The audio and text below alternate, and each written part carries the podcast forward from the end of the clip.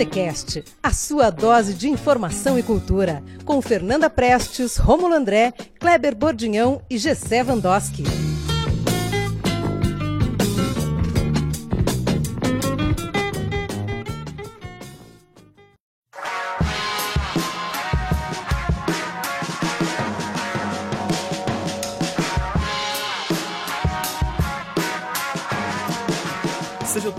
Bem-vindos, o bar está aberto. Meu nome é Romulo André e você está no Botecast número 54.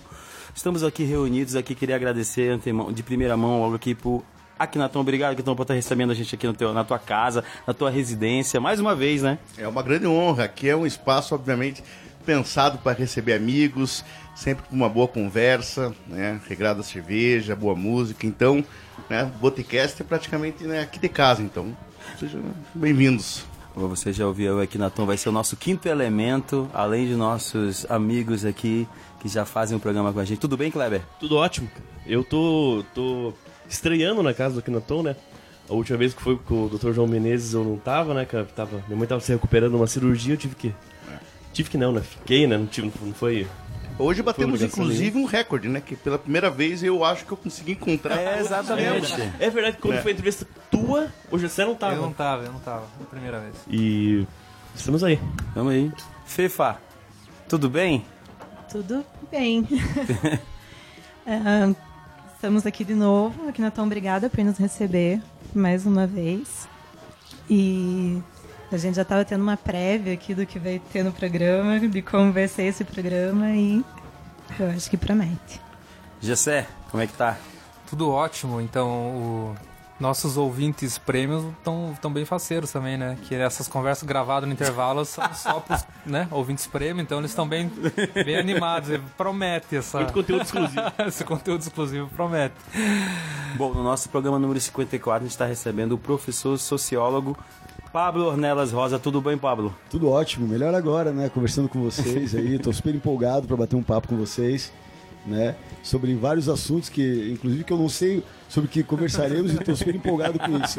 É uma grande surpresa. A primeira pergunta que eu quero te fazer é o seguinte, é a pergunta quebra-gelo. Pablo, o Brasil está endireitando? É, infelizmente está endireitando, né? E indo para uma direita maluca, né? Que tem como, como capitão dessa, dessa, dessa aeronave, né? Porque, assim, a ciência e tecnologia foi para o espaço, né? A área, minha área de atuação, que é a área de pesquisa, né? É algo bastante preocupante, né? E, de fato, né? A gente tem, tem visto aí... Uh, uh, as direitas se unirem e de fato conseguiram aí uma, uma extrema direita no poder, né? Agora os efeitos disso a gente vai, né? Esses primeiros 20 dias nos deram um gostinho do que está por vir, né? É, assim, no pior sentido possível, pelo menos no meu entendimento, né? Gostaria de, de falar o contrário, né? Mas. Vamos ver, né?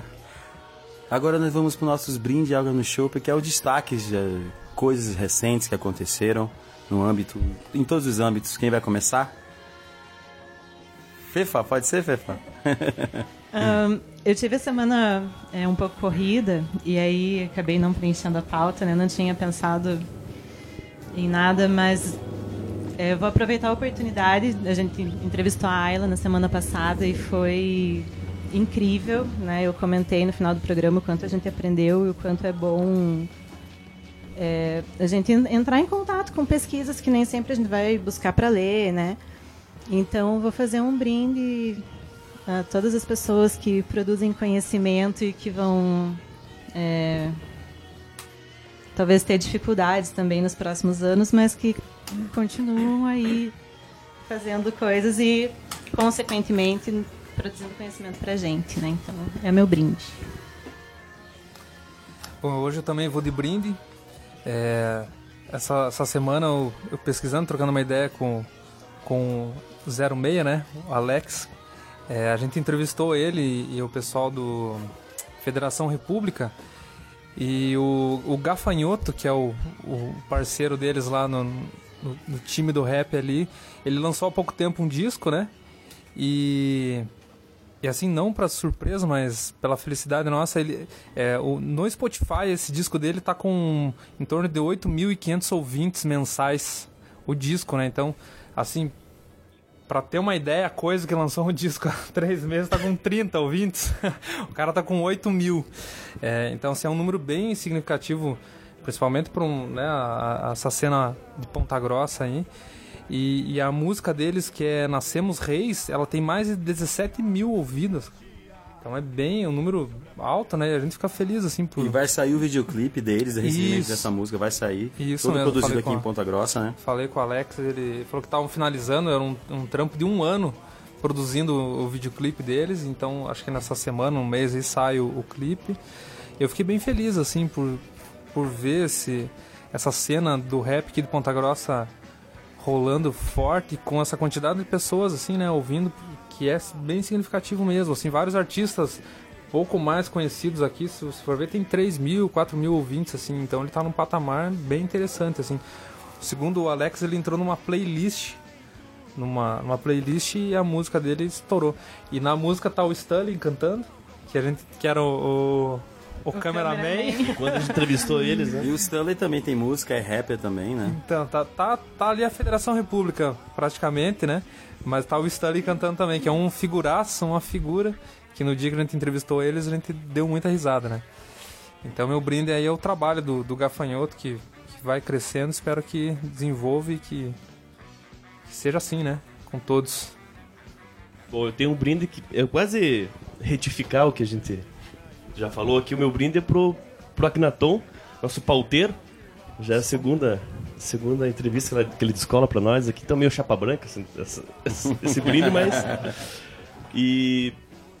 E hoje também, cara, é- seria aniversário de 97 anos do Leonel de Moura Brizola. Né, cara? 22 de janeiro de 22. Então, você tem uma. Entre vários, né? Mas um cara que faz falta hoje em dia. Hoje rolou aquela foto dele pulando a fogueira de armas, né, cara? Puta, achei muito, muito foda. Era uma outra, outra época, né? Saudades do Brizola, embora eh, ele morreu em 2004, na época eu também cagava pra quem que era o Brizola, né? tipo, eu, a minha, minha, a minha visão política, o meu interesse só cresceu, só surgiu depois da- dele já não, não tá, tá com a gente. Mas todo mundo sabe a importância dele. Então esses dois brindes, porque água no chopp, né? Situação, né, cara? Não Estamos preciso falar. mergulhados em água no shopping. Bom, um, um que eu tenho pra falar desse, no, no programa número 54.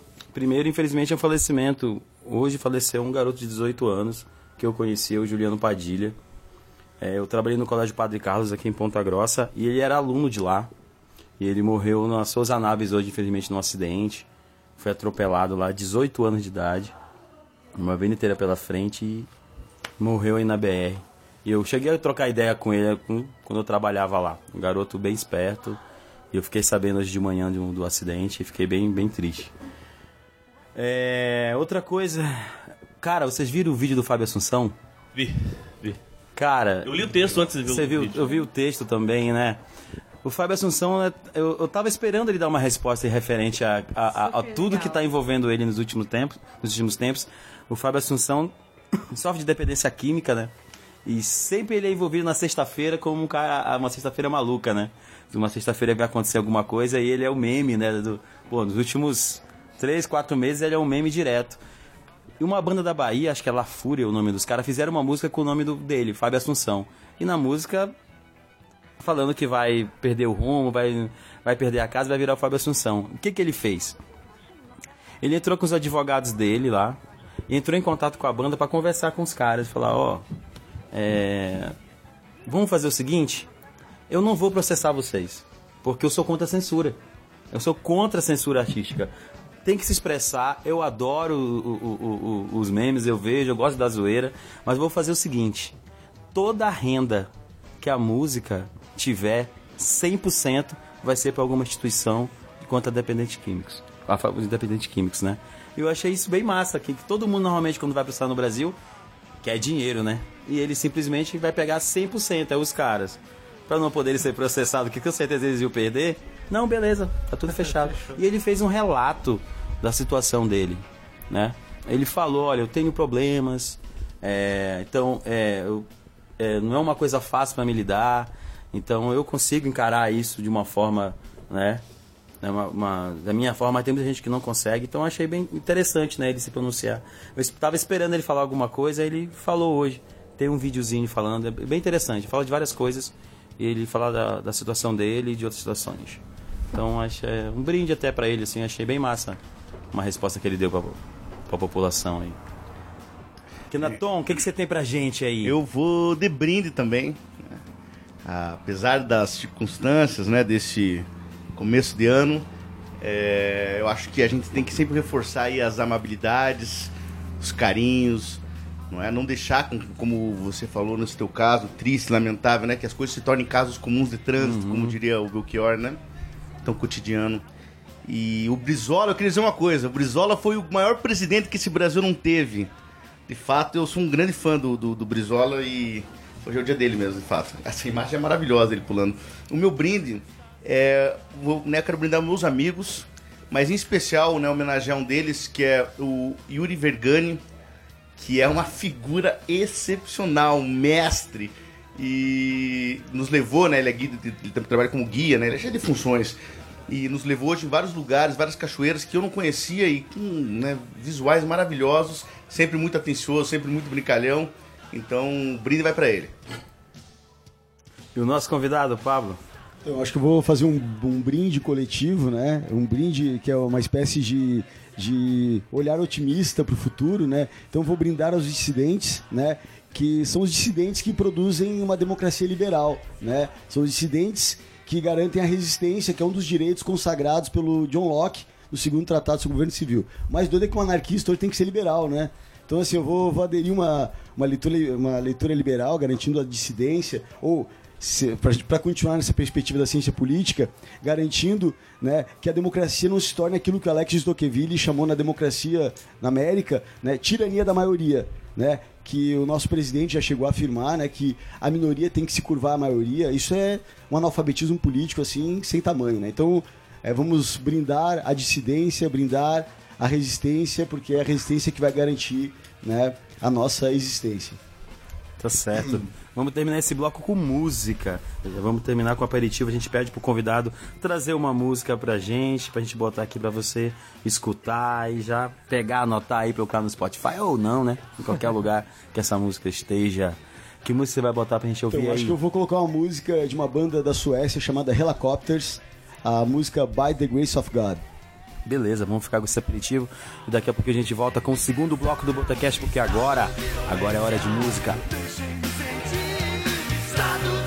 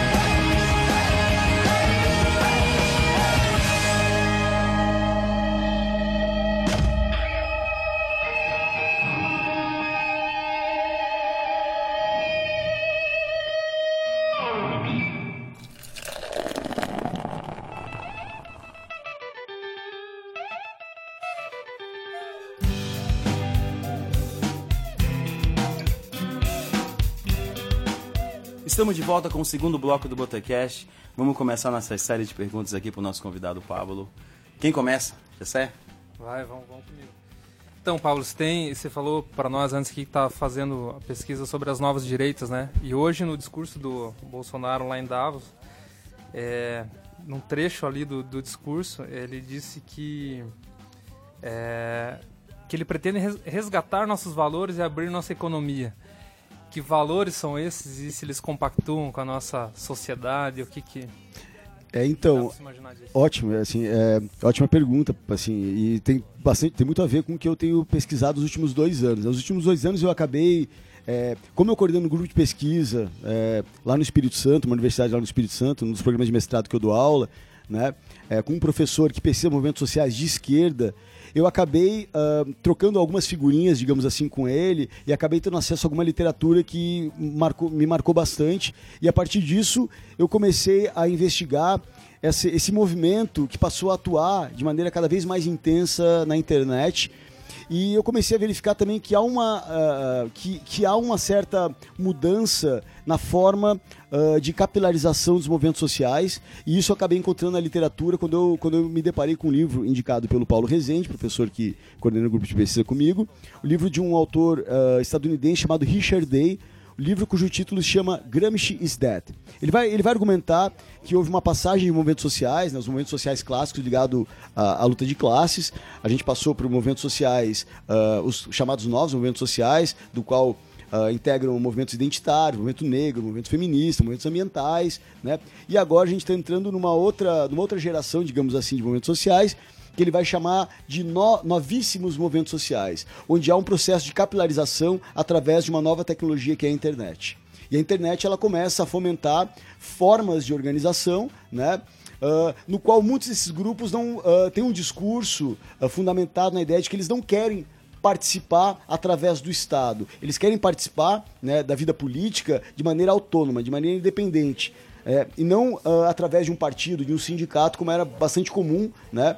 E isso acabou gerando, né, isso acabou fazendo com que essa nova tecnologia fosse chamada né, pelo, pelo Richard Day de novíssimo, eh, de novíssimos movimentos sociais. A partir dessa premissa do Richard Day, eu comecei a localizar né, a, a, o movimento das novíssimas eh, esquerdas no Brasil, né, quando ah, a gente começa a localizar o movimento passe livre, o, o centro de mídia independente que vem ali ah, pós ah, o acontecimento de Seattle, né, em 1999, né, e aí essa, essa forma de organização social, onde os movimentos começam a utilizar a internet, né, para se, se organizarem, para se manifestarem, né, e acaba é, é, trazendo de novo às ruas a- a esses grupos né, que lutavam, por exemplo, no caso brasileiro, né, pela redução das tarifas do, trans- do transporte coletivo, né, e no limite até a- a tornar gratuito o, o- o transporte coletivo para os estudantes. Né? Essa era, era a meta apresentada, por exemplo, e organizada através. Né? No caso das direitas, eu comecei a localizar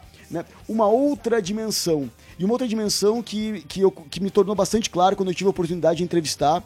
Né? Hoje, dois parlamentares, na época não eram parlamentares, que foi o Kim Kataguiri do MBL e o Mamãe Falei. Né? no lançamento da candidatura do Flávio Rocha, dono da Riachuelo, né? Isso é, no começo do ano passado.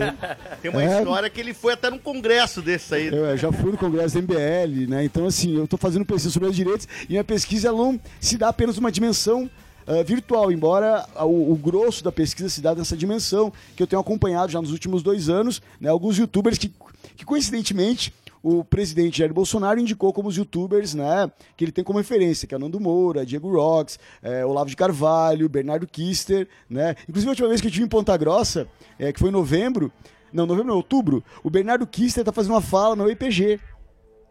E aí, assim, eu tava querendo muito ir, mas assim, a gente tava cansado, que a gente tava fazendo várias atividades de trabalho aqui, e acabei não indo, mas eu tava super, né? Porque eu acompanho já há algum tempo. E você vê que o Pablo ele tá de férias aqui. Mas ele tá trabalhando, então ele, né, não, ele não, não existe esse dele estar aqui em férias, É, tá mas- sempre trabalhando. Para um pesquisador, nunca. A gente nunca. A gente sempre está trabalhando, né? Ainda mais no, no caso do meu objeto de pesquisa, que é um trabalho laboratório, né? A, a minha. Meu objeto de pesquisa é o que eu vivo, né? Então, como eu sou um sociólogo, então acompanho né, diariamente esses youtubers já há algum tempo, né? E aí, eu, e aí o que me chamou a atenção quando eu entrevistei o Kim Kataguiri, e, inclusive tratando da história né, de como é que nasce o MBL, foi justamente que ele, ele, ele disse que o MBL se fundamentou baseado naquilo que eles chamam de estética da zoeira, dos memes. Né? Então, assim, a gente tem um presidente que é um meme, na verdade, né? Os eh, assim, se a gente parar a pensar, a gente tem hoje um congresso baseado em meme, né? Assim, isso é um fato. É né? muito Então, pitoresco, né? o então, assim, político. exatamente. Então, a gente não tem como, como fechar os olhos para as tecnologias que não decidiram apenas no Brasil, né? Ah, hoje, por exemplo, a gente está vendo, né, ah, ah, no caso da Inglaterra, a, a volta da Inglaterra para a União Europeia, né? Porque eh, se passou a entender isso em 2016 e a, a próprio dicionário Oxford em 2016 trouxe a palavra como palavra do ano pós-verdade. O que, que é a pós-verdade, segundo o próprio dicionário? É quando o apelo, o próprio dicionário Oxford, né, no caso, o próprio, o- o- onde o apelo emotivo ele é muito mais relevante do que as próprias evidências. né? Então a gente entrou num ponto onde né, tudo que eu acredito é verdade, basta encontrar fonte que corrobore a minha verdade. Então, em certa medida, a pós-verdade está associada à auto-verdade. auto-verdade. A ideia de eu buscar uma, uma, uma, uma, uma verdade um né, que não é verdade enquanto fato, enquanto evidência. É verdade do meu ponto de vista. Mas se eu encontro alguém, por exemplo, que me diz que a Terra é plana e cria um congresso de terraplanismo, né? Então a Terra de fato vai ser plana. Né? Então assim, né? Agora, é, esse movimento ele nasce, aí tem, tem várias, várias possibilidades analíticas para pensar, né? Então assim, por exemplo, tem uma autora que publicou um livro agora, o ano, o ano passado, 2018, chamada Michiko Kakutani, uma jornalista da. escreveu durante 40 anos no New York Times, né? Que ela escreveu um livro cujo título é A Morte da Verdade, onde ela vai localizar né, que há uma certa interpretação a partir das tradições pós-estruturalistas, do ponto de vista mais assim, acadêmico, né? Onde eles pegam a ideia de que quando Nietzsche fala né, da verdade, que não há uma verdade, né? O entendimento disso é que não há uma verdade objetiva, e de fato, né, essa dimensão objetiva da verdade, ela é deslocada e no lugar dela cabe qualquer coisa que faça sentido para mim. Isso aí até o Raulzito falava, né? Que o ponto de vista é o ponto da questão, né? Então, É, Então, né, então esse- pode falar. eu queria fazer uma pergunta pra você, porque é, até pra fazer um link com o programa anterior, né? Da, da Ayla. Então, a Ayla trabalha muito com a questão da é, etnografia, né? E essa, essa experiência vivida né, na pesquisa. E tem várias técnicas para que isso, para que você consiga filtrar né, essas informações ou essa diferença cultural muito grande então entre, os, entre as populações brancas, urbanas e as populações tradicionais, né? É, e quando você está fazendo pesquisa com a nossa vida cotidiana, né? Ou seja, com andar de carro, com ir no, no- com os rituais cotidianos, com ir no, no- na banca de revista, ou como ver um vídeo qualquer no YouTube, é um outro processo, né? Porque ao, ao contrário do, do, do antropólogo que vai para uma sociedade absolutamente é, é, diferente, né? Culturalmente, você está estudando sua própria cultura, seu próprio cotidiano, o que está acontecendo agora. Que não tem explicação, nós não sabemos o que será amanhã. Então eu lhe pergunto, como que é fazer pesquisa, né? Ou seja, da sua própria vida, em certo sentido. Então, eu acho que, eu acho que um, campo do conhecimento que nos abre possibilidade para analisar o outro sem tomar a nossa, o nosso olhar, a nossa visão de mundo como verdade, né, é o campo da antropologia. Né? Eu acho que o campo da antropologia, e a gente pode pensar alguns autores, como Eduardo Verde de Castro, no caso brasileiro, Felipe Descolar, no caso mais europeu, né? assim, dentre vários outros, né? a ideia de pensar a nossa forma de pensar a partir do que eles chamam de cosmologia ou de cosmovisão, né? Então assim, quando eu parto de uma premissa, por exemplo, de que a minha visão de mundo é correta, né? Então assim, se eu sou uma pessoa, né, que acho que a homossexualidade é uma doença, né, que acho que os negros são inferiores aos brancos, né? Eu tô partindo de uma premissa que é que além de ser uma, uma visão né, etnocêntrica do ponto de vista conceitual antropológico, né, também é fundamentado numa cosmologia né? Então acho que a, a primeira, o primeiro passo para se fazer pesquisa é a gente tentar se isentar desses nossos valores para entrar nesse campo, para tentar entender o outro a partir dos valores desse outro. Né? Se eu entro para um campo a partir dos meus valores para tentar entender esse outro, eu não vou conseguir entender nada, né? E, e talvez o resultado disso seja justamente estabelecer uma relação de preconceito e de estigma para com esse outro. Né? O- eu gosto de musicalizar as coisas quando eu vou dar aula. E Raul Seixas também tem uma dica pra essa, que é que pra dormir na cocheira tem que ter o mesmo cheiro do cavalo pra não incomodar. né?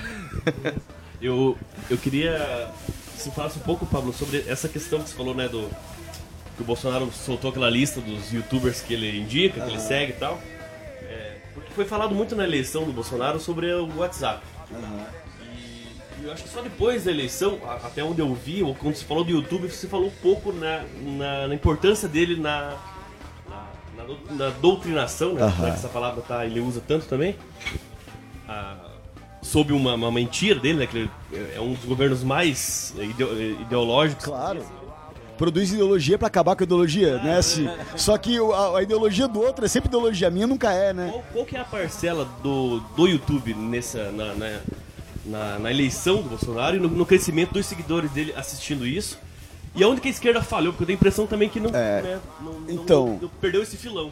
Eu acho assim que a esquerda, né, as esquerdas, eu, eu não gosto de pensar esquerda nem direita, eu penso esquerdas e direitas e acho que talvez um dos grandes problemas da política hoje foi caricaturizar os polos na política, ou seja, esquerda é estadocentrismo, direita é mercadocentrismo, né? Existem esquerdas e existem direitas. Em algumas dimensões, as esquerdas e a direita são muito mais próximas do que a gente imagina. Se a gente pegar uma tradição social-democrata e ordoliberal, a gente vai ver uma outra dimensão, né? Então o liberalismo não é só a escola austríaca como profere, por exemplo, o MBL, né? Que acha que não existem diferentes liberalismos, né? Então a gente, se a gente pega, por exemplo, a tradição né, ah, ordoliberal, a tradição da escola de Freiburg, por exemplo, né, eles vão divergir em várias dimensões da escola austríaca. Por exemplo, né, segundo a escola austríaca, né, ah, o, o- deve existir uma mão invisível do mercado, como acreditava o Adam Smith.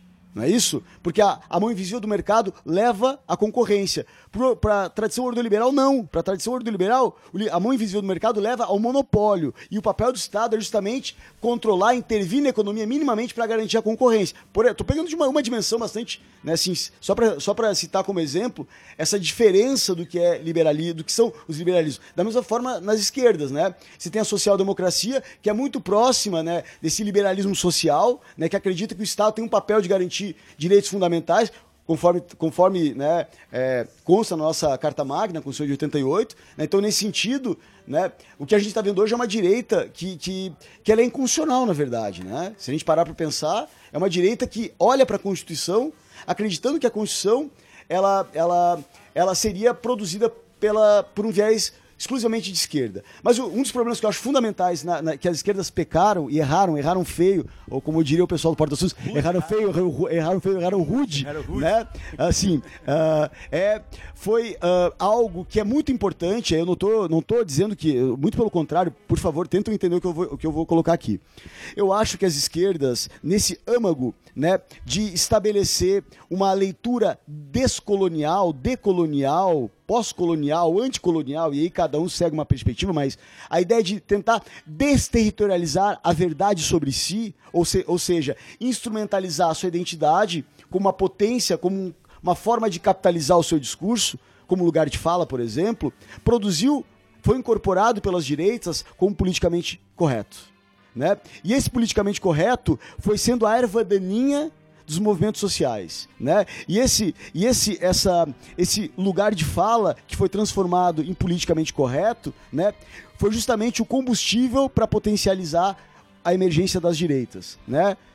Então, é, é- é uma das dimensões. Tem várias dimensões, obviamente. Se a gente pegar, estou pensando numa dimensão muito mais micropolítica, né? Agora, se a gente pegar, pegar, pegar uma dimensão mais macropolítica, obviamente a gente vai localizar o mensalão, Lava Jato, impeachment da Dilma. É um processo, né?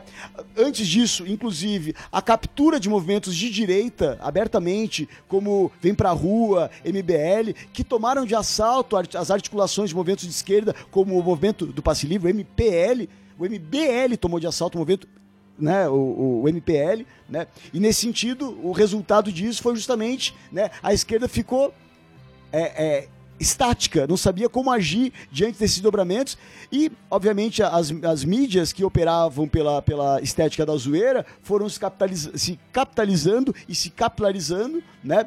E, obviamente, concomitantemente a isso, né? ah, algumas dessas, desses, desses, dessas tecnologias informacionais, né? Elas passaram a ser instrumentos de capilarização desses movimentos, como por exemplo o WhatsApp, no caso brasileiro, da mesma forma que foi o Facebook nos Estados Unidos, quando a Cambridge Analytica né, compra as informações e acaba utilizando para experimentar na campanha do Ted Cruz, o, o candidato antes do Trump, e que coloca em prática com o Trump ele vai ganhar as eleições, né? E que no Brasil a gente vê isso não com o Facebook, mas com o WhatsApp, né? A gente teve todos aqueles escândalos, né, de, de empresas que produziam fake news, a, a próprio escândalo com, com o dono da van, o Luciano Hang, né, e aí aquela campanha de que, né, fez caixa 2, que foi uma certa forma a, o- operar pela estética zoeira para desqualificar as esquerdas, que é algo que desde 2013 isso vem sendo produzido, na verdade, né, ou, ou, ou melhor, ou colocar todos os dissidentes como se fossem esquerda. Todo mundo que é, que é crítico ao Bolsonaro virou petista. Né? O que é um grande problema, na verdade, né? É, você falou é, sobre esse ponto, né, do, da gente ter um governo que foi eleito através dos memes. Por que, que você acha onde a esquerda falhou ao não conseguir capitalizar esses recursos? Então, eu acho que, assim, ah, eu, eu vou falar, inclusive, fazer uma autocrítica, né, pra, pra gente que atua no campo acadêmico, né? Então a gente produz artigos, a gente produz, a gente é avaliado pelos nossos pares, né? O que faz, a diferença entre o meu trabalho e o trabalho do Olavo de Carvalho, por exemplo, né, o guru do Bolsonaro, embora ele recuse esse título, os filhos do Bolsonaro e ele próprio reconhecem como sendo eh, né, o seu guru. Então, assim, é, é uma, uma diferença meio básica, assim, né? Então, eu, quando vou escrever um texto que, é, que vai ser tratado uma dimensão científica, é, eu mando para uma revista científica que é avaliada pela CAPES e essa revista manda esse artigo por, por pelo menos dois pareceres que não sabem que o artigo foi publicado por mim e que vão apontar fragilidades do meu artigo e, e claro que, assim, essas pessoas não são pessoas aleatórias, são pessoas que têm um reconhecimento sobre aquela área ou sobre aquele autor ou sobre aquele assunto, né? Ah, e eu acho que a gente perdeu, a gente continuou operando pelo conteúdo e esqueceu da forma, né? Os movimentos de direita fizeram justamente o contrário. Para eles o conteúdo não tem relevância, o que vale é a forma. Né? Então, eh, a gente continua valorizando né, uma linguagem mais, ah, mais potente do ponto de vista da legitimidade discursiva, enquanto eles operam pelo meme, porque o meme alcança, né? Tem um autor, um cientista político inglês chamado Andrew Haywood, que ele escreveu um livro Ideologias Políticas, e que ele, quando ele vai tratar dos regimes totalitários, ele, ele argumenta que ah, uma, uma, uma das características de regimes, regimes totalitários, e a gente pode abarcar também para regimes nacionalistas, né, para regimes fascistas, é que eles têm uma capacidade de simplificar questões altamente complexas. É você falar, o meu problema de economia eu resolvo com Poço Ipiranga. Né? Então, assim, é- assim, não dá, assim. Você tem que ser mais qualificado, né? E assim, não é porque o Olavo de Carvalho indicou o ministro, porque ele é um maluco. O Olavo de Carvalho é uma pessoa pirada, né? Assim, não, eu- quando eu falo isso, não é, não tô querendo, assim, é porque uma pessoa, por exemplo, que argumenta, né, que estudou até a oitava série, né, e que vai querer discutir uma dimensão técnica, né? É um desescolarizado. Não, assim, mas eu não realidade. é- intelectual. É, assim, Eu até vou abrir uma cachaça, porque realmente Mas, né, o papo não, mas assim, ó, vai o-. O que eu acho, o que eu acho que eu, que eu quero, assim, eu não quero desqualificar a, a produção dele de, de forma alguma, né? Assim, agora eu acho que eu, eu não posso falar de, de, de um assunto, eu não posso querer abrir uma clínica para fazer cirurgia plástica me, me colocando, mas eu sou autodidata. Não, não dá, porque é uma formação técnica, né? Assim, e, e por que, que é uma formação técnica? Quando eu vou falar, por exemplo, quando eu vou falar de, do Foucault, um, um autor- um dos autores com os quais eu trabalho, né? Para eu falar de Foucault, eu tenho que entender algumas categorias, são categorias fundamentais, né? E assim, ah, se eu pego um autor e eu desconheço categorias fundamentais, eu desconheço a dimensão epistemológica do seu pensamento, eu desconheço a relevância do pensamento do Nietzsche para Foucault, por exemplo, né? E, e que isso só vai ser possível porque eu vou ter um professor para me mediar. Esse é o papel do professor. Ele vai mediar, falar, olha, então você não entendeu muito bem esse, esse conceito de biopolítica do Foucault. Né, Então você vai ter que entender melhor essa, essa dimensão. E aí o papel do professor é justamente mediar essa capacidade, né? E quando, é, quando não há essa dimensão, e quando as pessoas acolhem esse pensamento, as pessoas que acolhem não têm qualificação para valorar o conteúdo daquilo, desse, né, o conteúdo do, qual ele profere, isso se torna uma coisa que eu acho, isso torna algo que eu acho bastante perigoso. E a gente está vendo os perigos disso. Porque as pessoas começam a, a defender teorias conspiratórias. Dizer, por exemplo, que no Brasil, né, existe um, a- o- as pessoas que fumam maconha, as pessoas que são gays, as pessoas que são índios, as pessoas negras, né? Todo mundo está se unindo porque elas foram colonizadas subjetivamente pelo, pelo marxismo cultural. Né? Então você pega um elástico enorme e fala assim, ó. Tudo que é dissidência cabe aqui. E tudo que cabe aqui. E simplificar as coisas. Né, E, e muito distante da realidade, cara. Assim, Né? Qualquer pessoa que é professor sabe que a dificuldade é justamente fazer o aluno Poxa, ler, né? não, e aí é uma coisa que é, que é doida. Assim, aí fala assim, ah, por exemplo, eu sou Eu tô sociólogo. achando que os alunos agora até vão ler Marx, de tanto Pô, que exatamente. falando, porque, olha, eu não consigo. É, eu ou tentei passar um artigo ou outro, E o mas eles o não leem. esses dias deu 30 anos a mais de vida pra ele, né? Se é, pô, exatamente. É, o Marx é. acompanhou a Primeira Guerra Ele se Mundial. tocou na É, porra. Se, ó, tá vendo? É. é desescolarização. esse Sim, ó, e aí que tá, e fala com autoridade. Né? Um, um menino que, assim, que tem 22 anos. Então ele se coloca assim, e ele desqualifica pessoas que passaram a vida estudando. Eu, eu até no, eu tenho um, um- tive um programa, né, no YouTube, que é chamado Dissertando. Eu, eu entrevistei o Akhenaton, inclusive foi um deles. E eu pedi para uma professora, ami- grande amiga minha, que eu gosto muito, chamada Elane de Azevedo. Ela é graduada em nutrição e doutora em sociologia política e é professora da Universidade Federal do Espírito Santo. Eu pedi para ela assistir um vídeo do, do MBL, do Kim Kataguiri, que o título do vídeo é Agrotóxicos salvam vidas e orgânicos matam. Né? Aí eu pedi para ela, que, que é, que é uma pesquisadora que já tem alguns livros publicados sobre orgânicos, que ela estuda isso, né? A vida dela é dedicada, dedicada a isso, para ela analisar. E de fato, fake news do começo ao fim. Né? Mas óbvio, é, esse tipo de forma de produção que ah, da qual o conteúdo ele é revisionista, ele é falacioso, ele é baseado naquilo que o dicionário Oxford chamou de pós-verdade, né?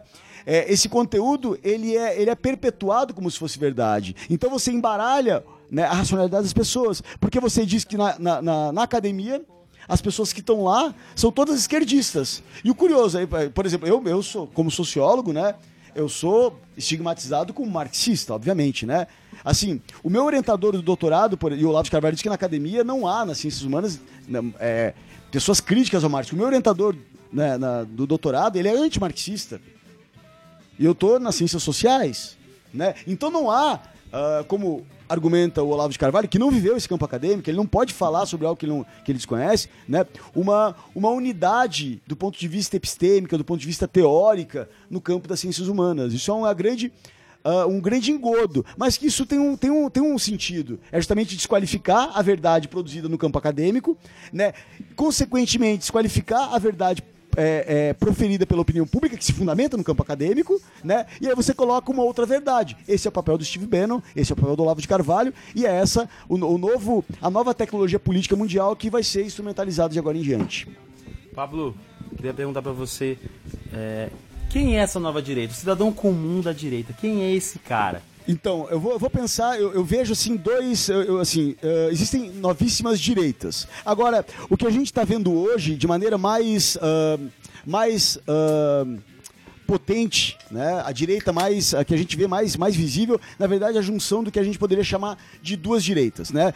Uma direita conservadora que você conhece como conservador, a gente pode citar, né, o Olavo de Carvalho, uma direita conservadora que tem como como horizonte a perpetuação de uma da- do que eles acreditam como, como se fosse a civilização, que ela é forjada a partir da, da democracia grega, do direito romano, né, dos valores judaicos cristãos e da economia de mercado, né? E tudo aquilo que vai questionar esses princípios comprometem a existência civilizacional. Né? Então, portanto, essa é uma tese que a gente poderia situar numa dimensão escolástica, né? que para lá no São Tomás de Aquino, né? Santo Agostinho, né? Uma visão firme de mundo, assim, né? uma Uma exatamente. assim. E, E essa civilização eles nem É. consideram a América Latina como Tá, essa. exatamente. Mas tem, uma tem um, outro, um outro que aí, é- aí é o- onde a gente vai chegar, que é o discurso João Amoedo, que é o discurso Flávio Rocha, que é o que a gente poderia chamar, inclusive a partir do próprio Luiz Felipe Pondé, de ah, liberal conservative, né? E o Pondé tem como referência, né, é um autor chamado Michael Wakeshott. O que, que o Michael Wakeshott faz, né, na minha, na minha leitura? Ele vai dizer o seguinte, olha,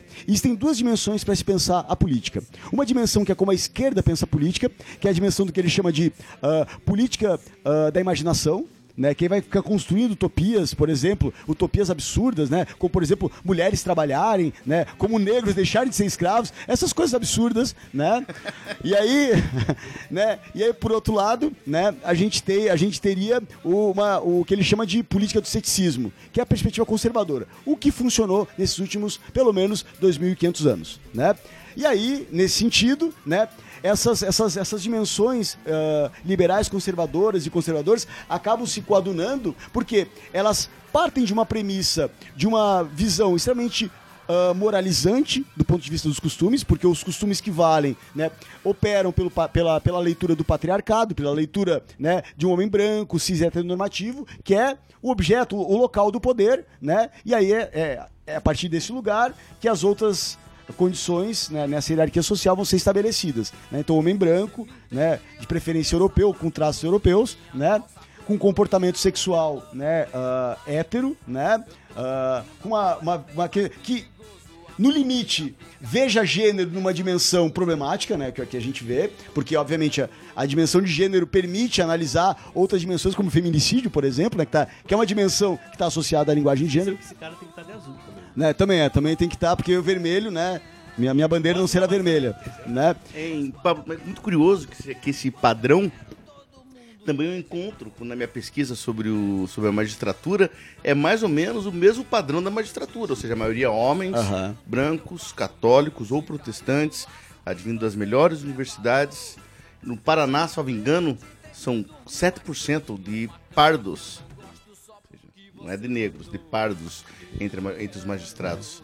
Então é mais ou menos o mesmo grupo, Exata- né? Exata- tem a é. mesma representação, né? Então, e aí nesse sentido a gente tem essas duas, essas duas dimensões que elas acabam, acabam se coadunando. Né, uma, uma dimensão liberal conservadora, uma dimensão conservadora. E aí meu problema com isso, na verdade, que é minha hipótese, uma pesquisa que eu estou fazendo em pós- um pós-doutorado que eu estou fazendo na Universidade Federal do Espírito Santo em Psicologia Institucional, onde eu tenho uma hipótese, né? Que eu acho que o modelo educacional que a gente produziu, né? E a forma de, valor, de valoração né, dessa dimensão educacional que a gente tem produzido nos últimos anos, né, elas acabam produzindo um sujeito medíocre, que é o brasileiro, né? Nós somos pessoas medíocres, na verdade, né? Assim, lamentavelmente, essa é a minha, minha leitura, né? Porque nós, ah, que, que vimos de uma origem social de classe média, por exemplo, né? A gente é orientado não a aprender a pensar, mas aprender é, uma palavra, uma, uma letra só do alfabeto, que é o X, marcar X no lugar certo. Né? Então a gente, é, a gente é orientado a pensar em termos de concurso. Desde o nosso ensino médio, a gente tem que passar no vestibular, depois a gente vai fazer direito ou medicina, aí tem a prova da ordem, tem o, né? Então a gente é treinado e quando a gente alcança esse lugar, né, nessa hierarquia social que a gente tanto almeja, a gente acha que tá tudo tranquilo, que a gente não precisa mais estudar e que a gente sabe de tudo e a gente né, acaba não ah, ah, perdendo a dimensão da alteridade, perdendo a dimensão da solidariedade, né? E apenas pensando a partir de uma dimensão da prudência, né? De, de em termos de, de ah, daqui- a partir daquilo que o Foucault vai chamar mesmo de homo econômicos, o empreendedor de si, né? Então a gente está numa era na qual, né, a gente perdeu essa dimensão da alteridade, né? E acho que a gente tem sido produzido cada vez mais a racionalidade de tamanha forma que ah, a gente está produzindo eh, novos Eichmanns, né? Assim, eu acho que talvez essa leitura bolsonarista e essa leitura dessas novas direitas seja justamente essa dimensão de uma racionalidade extrema que o outro é, é irrelevante, o outro é descartável, o outro, como diria o próprio Zygmunt Bauman, né? Seria um lixo humano, um, um consumidor falho, um, um ser supérfluo, né? Que bloco, hein? Impressionante. Bom, vamos terminar esse bloco com música. E o nosso convidado traz pra gente que música é agora, Paulo. É, eu vou ah, sugerir Proprietários do Terceiro Mundo do Dead Fish. Beleza, daqui a pouco a gente volta com mais Botacast, porque agora, agora é hora de música.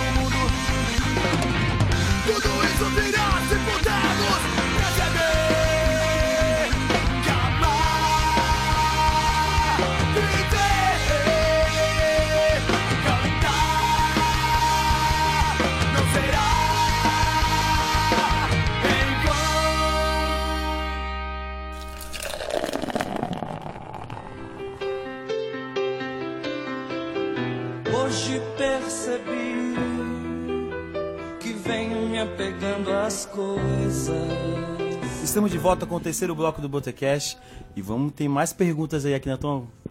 Eu queria aproveitar para perguntar o seguinte: quando eu fui entrevistado, dei a dica do. Um, de, né, mandei dois comparativos, né? Do Raimundo Faoro e o do Gessé, né? Para mostrar aquelas duas visões e tal. É, e você falou agora né, da produção desse homem medíocre, desse homem banal, né, cara? Esse cara que, que não tá preocupado, né? O cara que assina sem saber, né? Porque ele tem a função pra fazer e tal. Que é mais ou menos essa Aham. classe média, essa classe burocrática nossa. E eu fico pensando, cara, qual que é o papel de se pensar um conhecimento da América Latina, aquela coisa que o pessoal da Flaxo tem feito, ou seja, pensar essa epistemologia do Sul, esse fato de sermos latino-americanos, porque eu acho que é um pouco disso, né? A gente olha tipo com um, um espelho quebrado, a gente não sabe muito bem o que é e copiamos tudo, né? Em certa medida dos europeus, nosso direito, temos essa admiração, etc. É, Como que você acha que é o papel, cara, de se pensar como latino-americano? Então, acho, acho que esse é o olhar que a gente deveria trazer, inclusive, para. Não só deveria, mas a gente está fazendo isso, né? Então, assim, algumas tradições do, do, do pensamento ah, social, da- algumas teorias sociais, né, algumas epistemes até, estão sendo desenvolvidas, né? Sobretudo a partir do que o próprio Boaventura, dentre outros, tem chamado de. Boaventura chamou de epistemologia, epistemologias do Sul, mas assim, outros autores têm tratado em termos de pós-colonialismo, decolonialidade, anticolonialidade, né? É, que é justamente essa ideia de, de se buscar produzir né, uma narrativa né, ah, ah, sobre ah, a população ameríndia, por exemplo. Né? Acho que tem vários autores que têm marcado um pouco essa, essa perspectiva, inclusive no Brasil. Né? Assim, desde o Paulo Henrique Martins, da Universidade Federal do- de Pernambuco, ao próprio Eduardo Jorge de Castro, né? que traz também outra dimensão, que é o perspectivismo ameríndio, né? que é, é, buscar ah, entender como é, que a, como, é que a própria noção ah, de sujeito né, é tratada nesse processo de interação. Né? Quando ele traz, por exemplo, o Roy Wagner, né, do livro A Invenção da Cultura, a ideia de que na chegada dos portugueses com os ameríndios, do contato, primeiro contato dos portugueses com os ameríndios, né, como é que a percepção do outro se dava naquela dimensão, né? Assim, em- por exemplo, enquanto os europeus né, tentavam é, entender se os ameríndios tinham alma ou não, para os ameríndios os animais né, têm alma, por exemplo. Né? Então, a existência presume isso, né? É, e é justamente tentar entender por essas cosmologias que deveria ser a nossa forma de aprender a pensar, né? Talvez é, essa aproximação da filosofia com o campo da antropologia seja justamente aquilo que falte a gente, né, no nosso momento histórico, uma dimensão imaginativa da vida e da sociedade, de como é, como a gente precisa é, de, de- de- como a gente precisa produzir né, uma dimensão imaginativa para a gente poder existir. A gente sempre fez isso. Né? E eu acho que a antropologia nos mostra isso de maneira muito evidente. Como, por exemplo, se você lê é, Marcel Mauss, Ensaio sobre a Dádiva, você vai ver que pensar de maneira econômica é muito mais do que ah, a- o entendimento que a gente faz, que é pensar a economia numa dimensão utilitária. Né, uma dimensão estatística, uma dimensão numérica. A gente pode pensar, como propõe o Marcel Mauss, a partir do dom, a ideia de dar, receber, retribuir, essa tríade, né, que vai sustentar uma outra possibilidade de pensar a existência. Estou pensando numa questão econômica, né? Pensar a economia tem. Agora, A- por exemplo, Ayla falou isso no programa. agora, por exemplo, a gente pode pensar uma dimensão política, né? Que é como propõem os anarquistas, né? Como propõe, sei lá, o Pierre Classes, que é um antropólogo que vai pensar uma sociedade sem Estado, vai pensar como determinadas etnias vivem em uma sociedade sem Estado, né? Que é justamente a ideia de que ah, quando você estabelece o Estado, você acaba colonizando uma forma de organização social e você nega todas as outras formas de organização social existentes. Porque ou se enquadra naquele modelo, naquele A formato, ordem, né? A ideia né? Que a ideia, exatamente, a ideia de ordem, né? E aí ah, você acaba eh, negligenciando ou impossibilitando até mesmo a existência de outras formas de organização social, de organização econômica, né? Por que, que a gente tem no dinheiro a única forma de mediação das nossas relações, né? Por que, que a gente não, não cria outras formas na qual o dinheiro seja talvez a, a última dimensão dessas, dessas relações, por exemplo? Por que a gente ah, ah, se torna tão dependente dessas instituições, né? Ah, mesmo sabendo do impacto delas na nossa vida, né? E eu acho que essas tradições, ah, como pós-colonialismo, decolonialidade, anticolonialidade, são dimensões epistêmicas e teóricas que estão potencializando a emergência, né, de saberes ah, daquilo que o Foucault, se a gente trazer o Foucault para uma tradição ah, ah, ocidente, que mesmo entendendo a tradição ocidente, pensar o que ele chama de saberes sujeitados, saberes subalternos, né? Então assim, você pega, por exemplo, por que que hoje a, a medicina ela busca se aproximar, por exemplo, da da Medicina estética, da medicina por exemplo. ayurvédica, por exemplo, da medicina indiana, por exemplo, né? Ou seja, a gente aprendeu a ver o corpo a partir de uma dimensão de uma única dimensão, que é assim, ah, você pesa tanto, você tem tanto de altura, você é homem, então vou te dar esse medicamento que supostamente vai tratar do teu problema. Ao invés de pensar como talvez pensaria a medicina ayurvédica, assim, peraí, o teu corpo, ele é composto por elementos da natureza, né? E tem, e tem algumas possibilidades de pensar esse corpo que, eu vou, que a medicina ayurvédica vai chamar de doshas. E a partir desses doshas, você vai localizar o equilíbrio desses elementos e vai, através da alimentação, mudar, né? Por exemplo, outra, outra forma de pensar, outra forma de racionalizar o corpo e a própria relação do corpo com esse desequilíbrio que a gente pode chamar de doença, por exemplo. Né? Então, assim, ah, quando a gente opera, perde essa dimen- dimensão imaginativa, a gente acaba acreditando numa única verdade. E a gente acaba acreditando numa verdade fundamentada numa normatividade, numa racionalidade extrema, que nega a criatividade. É, em certo sentido também nos provoca a produzir, eu acho. Isso que é o, a pergunta, no fim, era essa, né? O ser latino-americano, eu acho que é um pouco esse intento. Acho que todos nós aqui, né, temos um pouco disso de produzir coisa. Produzir, fabular histórias.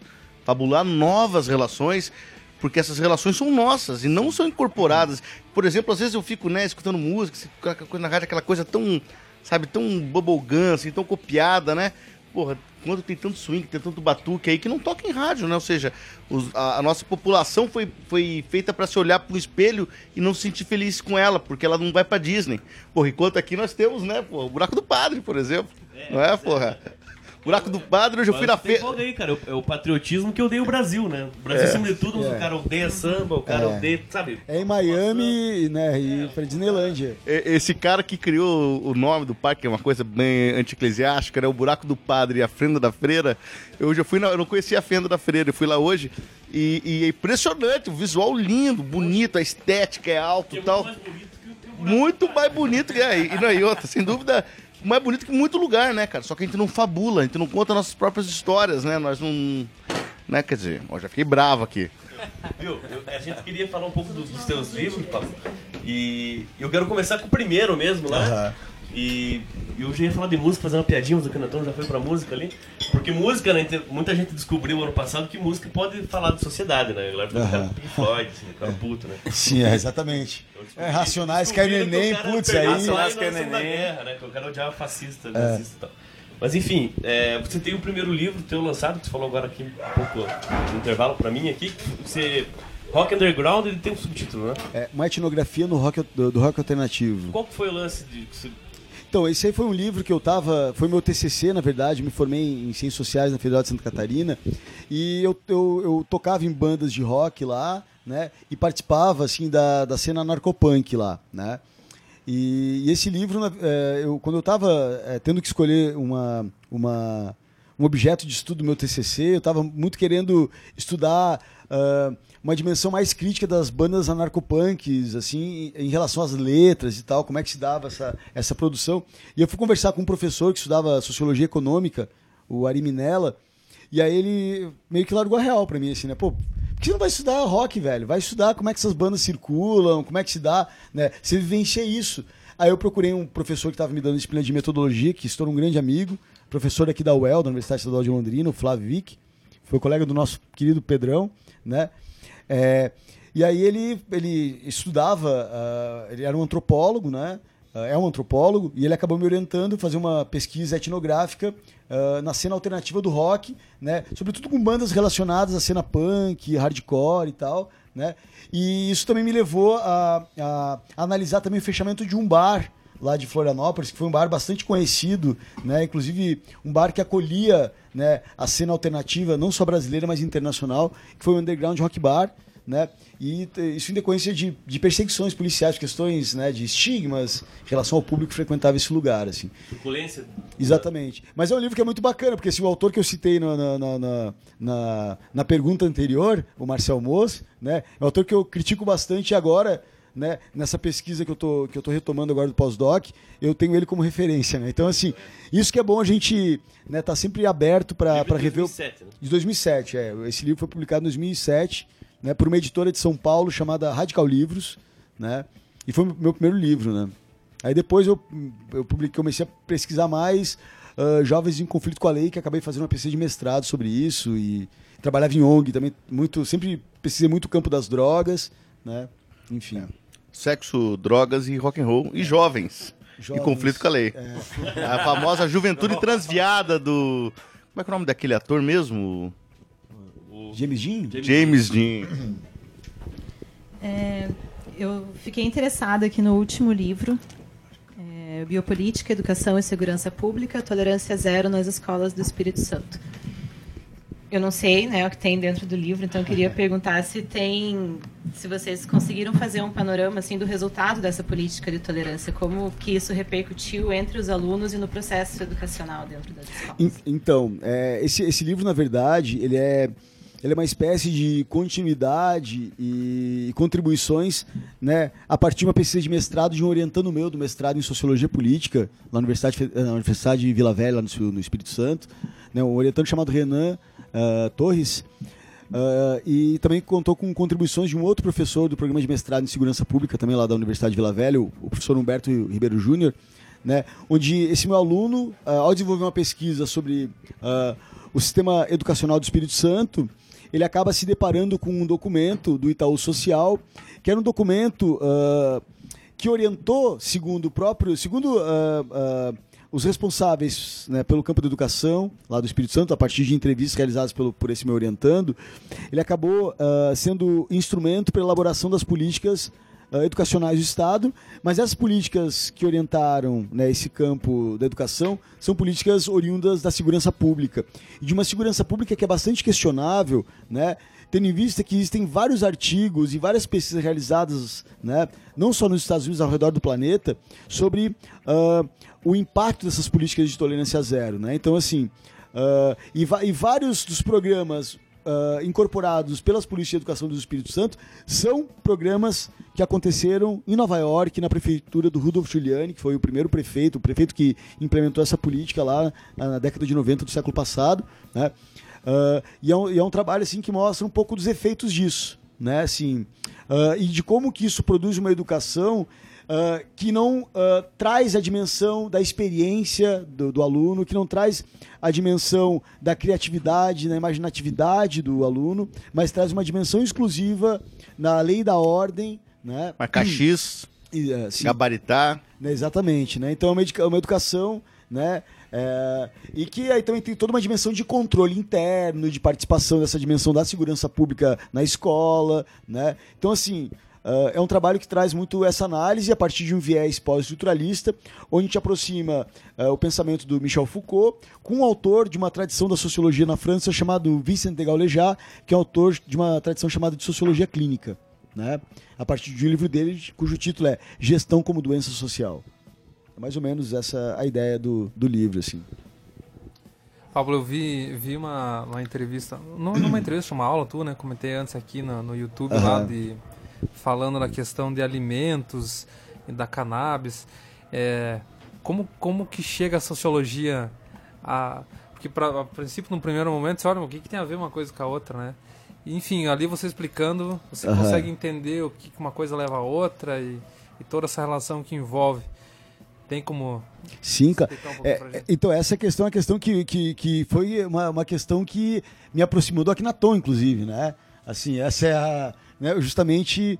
ah, como é, porque assim, a- o campo da sociologia, a questão das drogas, assim, é um assunto que é ah, contemporâneo e clássico ao mesmo tempo, né? Então a gente tem um autor como Howard Becker, que é um autor vivo e, e escreveu um livro Músico anos- de jazz, é, é- é jazz. pesquisador de 90 e poucos anos e músico de jazz. É, inclusive ele teve no Brasil algumas vezes, e ele tem um livro clássico, década de 60 do século passado, cujo título é Outsider, e ele propõe o que ele chama de sociologia do desvio, né?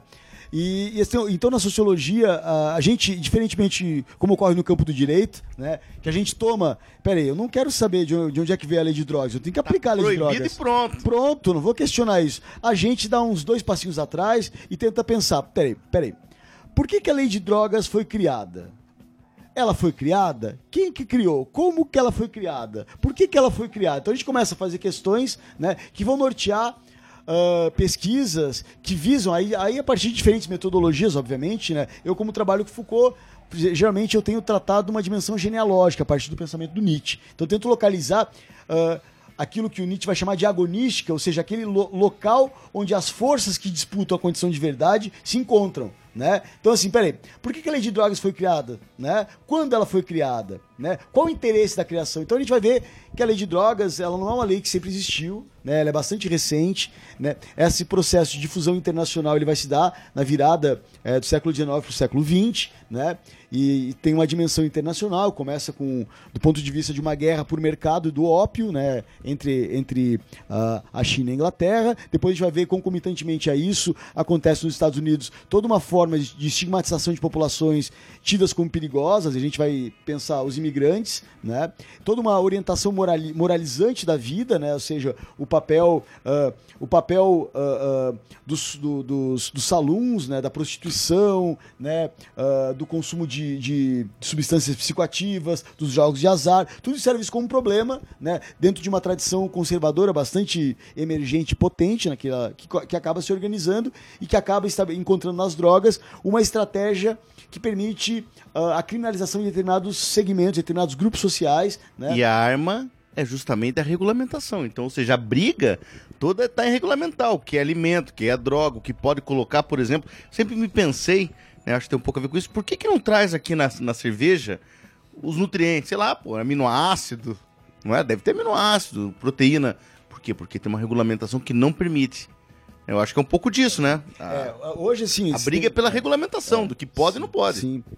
E, é, e, e aí essa, essa você me fez essa pergunta em relação a, a- a esse- essa, essa fala que tem no YouTube, foi uma fala que eu fiz na Universidade Federal do Mato Grosso, no evento que alguns programas de mestrado se é, acabaram organizando sobre consumo, alimentação e, e corpo. É, consumo, não, consumo, alimentação e saúde. Né? E foi um evento maravilhoso, assim, né? E na naquele momento eu estava apresentando é, é, a minha pesquisa, uma pesquisa que eu fiz de pós-doutorado em saúde coletiva, né? E nessa pesquisa eu tentava, a minha, o meu objetivo na pesquisa era investigar qual é ah, o que que vai, ah, o que que vai permitir com que se construa a dimensão da droga e do alimento. Né? Assim, por exemplo, como é que eu posso argumentar que um alimento, ah, um pimentão que você compra no supermercado aí com agrotóxico, inclusive proibido no Brasil, vai ser entendido como alimento e que vai me trazer prejuízo, por exemplo, do- né, da, minha, da minha saúde física, né? Ao mesmo tempo em que a cannabis pode ser utilizada, né, por uma perspectiva terapêutica para evitar que eu tenha crise de epilepsia, por exemplo, crises né, que, que podem me permitir que eu caia de cabeça no chão, por exemplo. Né? Como é que, num caso, eu entendo como alimento, né, um alimento que é tóxico, que, portanto, seria tratado, deveria ser tratado como droga, e do outro caso, eu trato como droga um medicamento que poderia ser utilizado numa dimensão terapêutica. Né?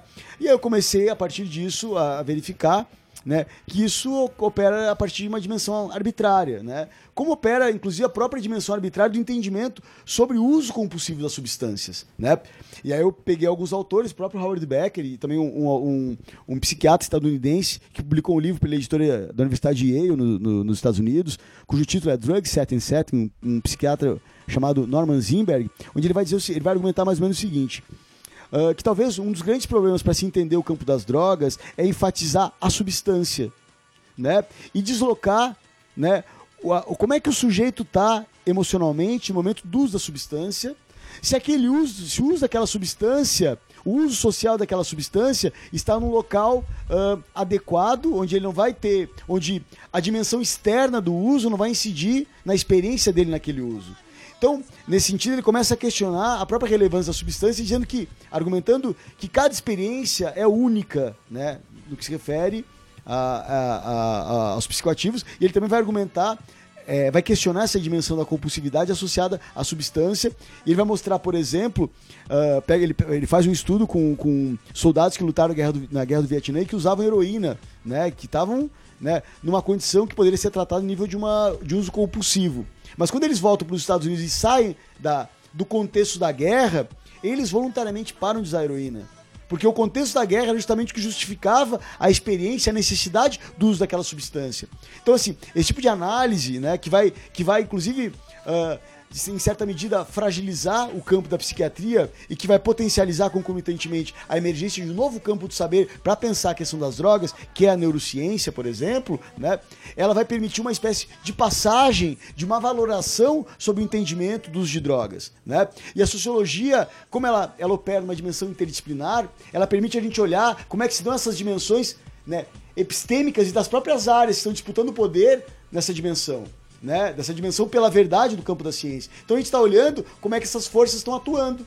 Né? O que, que vale mais, a psiquiatria ou a neurociência? O Proerd dizendo que a maconha mata o neurônio ou a, ou ou a neurociência dizendo que o nosso próprio corpo produz endocannabinoides? E a musiquinha né? ainda, Então, né? assim, Com música, né?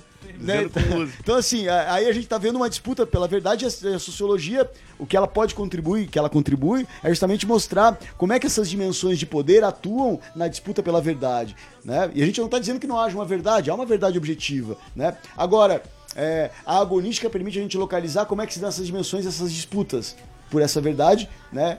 Que, por esse saber que vai se apresentar como verdade em determinado momento histórico. É, e o senhor ia comentar aqui, porque um pouco da sociologia também é compreender essas representações. E, e, por exemplo, você falou agora do contexto do uso de drogas. Os próprios memes dizem isso. O Brasil me obriga a beber. Então, ou seja, né, o contexto brasileiro, sem dúvida. Não é o alcoolismo É, funciona é, no. Brasil. Ou seja, né, você vê o, o- o sentimento popular capta né, as, as sensações, né? E É, então, essa, essa questão da. do- como que você vê a análise dos memes, assim, dessa representação sobre a política, né? Algo que, por exemplo, é tão complexo, transformado em uma coisa tão, sei lá, né? Assim, você vê que fica vendo, às É. vezes, essa, essa briguinha entre. É, é, é, tão dicotômica, assim, né? Assim, tão catu, é, caturesca, muitas vezes. Então, o meme, assim, eu, eu, o meme eu tenho, tenho, tenho escrito, tô escrevendo, tenho escrito sobre isso, né? O meme ele opera a partir do que o próprio MBL chamou de estética da zoeira, né? E a estética da zoeira ela tem algumas, algumas características, digamos assim, né? Ela tem uma dimensão que é uma dimensão não só de desqualificação do outro, né? Mas uma dimensão de uma ah, humilhação desse outro. Ela opera assim pelo humilhar, detonar, refutar. É sempre uma dimensão onde o outro ele é altamente desqualificado e humilhado, né? E, e essa humilhação ela opera pela ridicularização, né? Que é a dimensão onde aproxima a comédia da humilhação, né? A ideia da ridicularização, né?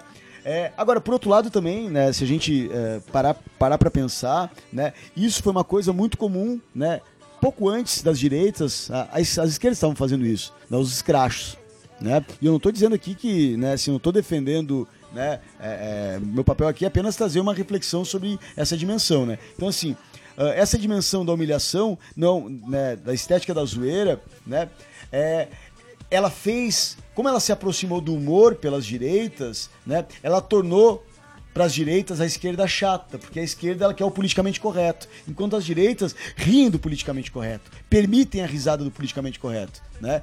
E essa dimensão acabou sendo uma, uma espécie de combustível, né, para a emergência e potencializa- potencialização dessas direitas. Agora, é uma característica das direitas é justamente essa dimensão, né, da, essa essa estética da zoeira e dentro dessa estética da zoeira a ideia de humilhar, né, que é onde se aproxima né, ridicularizar. Você né? vai achar o- vídeos assim, você colocou a palavra-chave humilhar, cara, tem eu fiquei de É, cara, é. as pessoas gostam, de, e tem na- nas esquerdas. Sim, como exatamente, exatamente. Então, se- muito vídeo no YouTube, fala, o- é, não sei o É. que humilhou, assim, nem é... Moro arrasa advogado. É, entendeu? Não, tem vários, vários. Humilhou, não sei E o o que. mesmo vídeo do com a mesma cena dizendo que o outro humilhou. Exatamente, Esses é. os debates ah, nas conversas da Globo lá, né?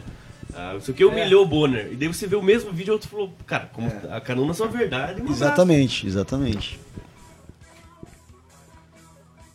Deixa eu ver se eu consigo formular minha pergunta. Muito balão. depois. Muito balão, hein? É...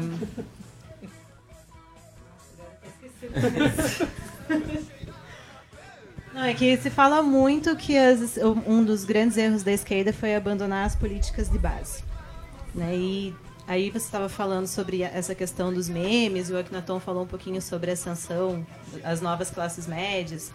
Então, talvez não tenha a ver com o do teu tema de pesquisa, mas se você vê é, que a esquerda também ficou um pouquinho deslumbrada com esse- essa ampliação no consumo e acabou esquecendo da politização e Eu- então, eu, eu, eu, eu acho assim que, que o PT, na verdade, ele acabou, ahn, ele acabou fazendo, para garantir ah, a governabilidade, ele acabou ah, se distanciando das bases, se distanciando de um projeto social-democrata, né, de um projeto trabalhista, né, tentando implementar essa dimensão social-democrata utilizando uma estratégia neoliberal.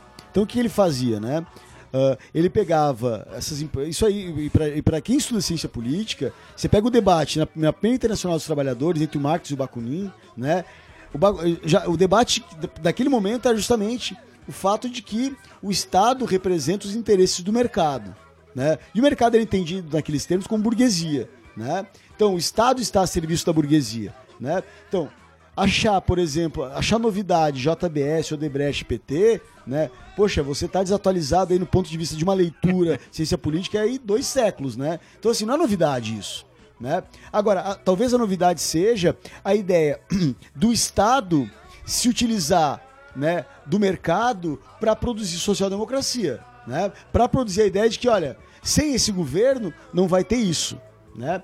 Agora, a, a base do, do, do- PT, né, ela foi, foi cada vez mais sendo distanciada, né, e o PT foi cada vez mais se aproximando, né, o que o PT fez agora de se aproximar da- da- das esquerdas, era o que ele deve, talvez o que ele devesse ter feito ao invés de se aproximar do Temer, por exemplo, né? Então, justamente a a aproximação do Temer, né, é justamente um exemplo desse distanciamento, né? E na busca pela governabilidade, na busca por aquilo que alguns autores no contexto brasileiro, internacional, chamam de presencialismo de coalizão, né? Já no vice do Lula, né? O, É, o Zé Alencar, o empresariado é, tá que era ali, né? do Tá PL, justamente. Tá, mas eu tenho uma pergunta boa, e uma pergunta quente, cara, que é o seguinte: que fa- né, o que faremos nós, né, humanistas, progressistas, socialistas, aqueles que acreditam ainda no espírito comum, não é, diante de um, de um cenário como esse? Você também tem pesquisado, né, a, a questão desse movimento dessas novas, desses, né, ou seja, esse novo grupo, né, que se identifica mais muito mais como progressistas do que necessariamente como esquerda na internet. Como é que é esse cenário? Cara, assim, tá sendo muito interessante pra mim, assim, porque eu, te- eu tava acompanhando inicialmente só o pessoal das direitas. Então eu tava acompanhando os. Foi muito coincidência, né? Porque eu tava acompanhando o Diego Rocks, eh, Nando Moura, Olavo de Carvalho, né? Olavo de Carvalho mais até, o Bernardo Kister. E qual que você gosta mais desses caras da direita? assim? Ah. Porque olha, desses aí, cara, olha. Não, assim, ó, eu. a- Em qualquer sentido, né? Nossa, O Nando Nossa, Moura é- é um pé no saco. não, Pode eu- interpretar assim, o ó, gostar, colocar o verbo depois. Então, assim, eu acho que eles, são- eles têm características diferentes, né?